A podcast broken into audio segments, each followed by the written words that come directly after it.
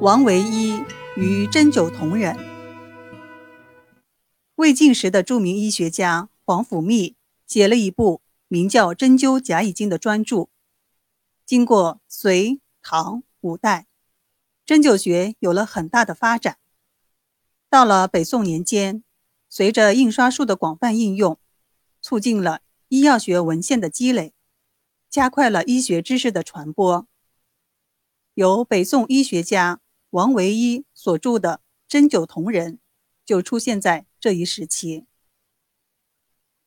王维一约生活于987年到1067年间，曾任宋仁宗时的上药奉御。他对针灸很有研究，教授了不少学生。为了教学方便，他对宋朝以前的针灸治疗经验。做了一次系统的总结，写成了《同人书写针灸图经》三卷，并建议宋仁宗支持他铸造针灸同人的计划，以便学生在学习针灸过程中能够直观地了解经络腧穴的生理解剖部位。宋仁宗接受了他的建议，并命令他督造两尊铜人。王维一。所著的铜人设计构思十分精巧，他选用青铜铸了端正直立的青年男子裸体像，体内脏腑也采用青铜材料，隔膜和脉络刻得清清楚楚。另外，在铜人表面还刻有几百个穴位，每个穴位旁边用金字标示穴位名称。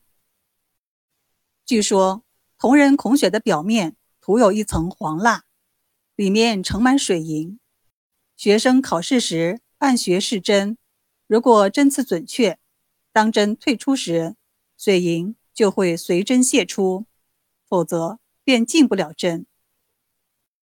据有关史料记载，这两具针灸铜人于宋天圣五年，即公元幺零二七年铸成，一具。放置于当时北宋政府的医官院，另一具放在相国寺。铜人铸成后，不仅方便了学生针灸的学习，而且也成了国家的珍宝。可惜这两个铜人由于历史的原因几经波折，最终去向不明。王维一所撰的《铜人书写针灸图经》。也是一部很有影响力的针灸学著作，是王氏在医官院任职期间，为了配合说明针灸同人而写的，具有图文相间的特点。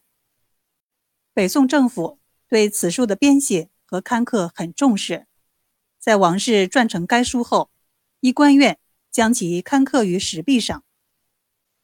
可惜石刻的图经也由于历史原因。未能完整保存。王维一对针灸学的贡献有三：一是撰写了《同人书写针灸图经》，二是铸造了同人针灸模型，三是刻图经于石壁。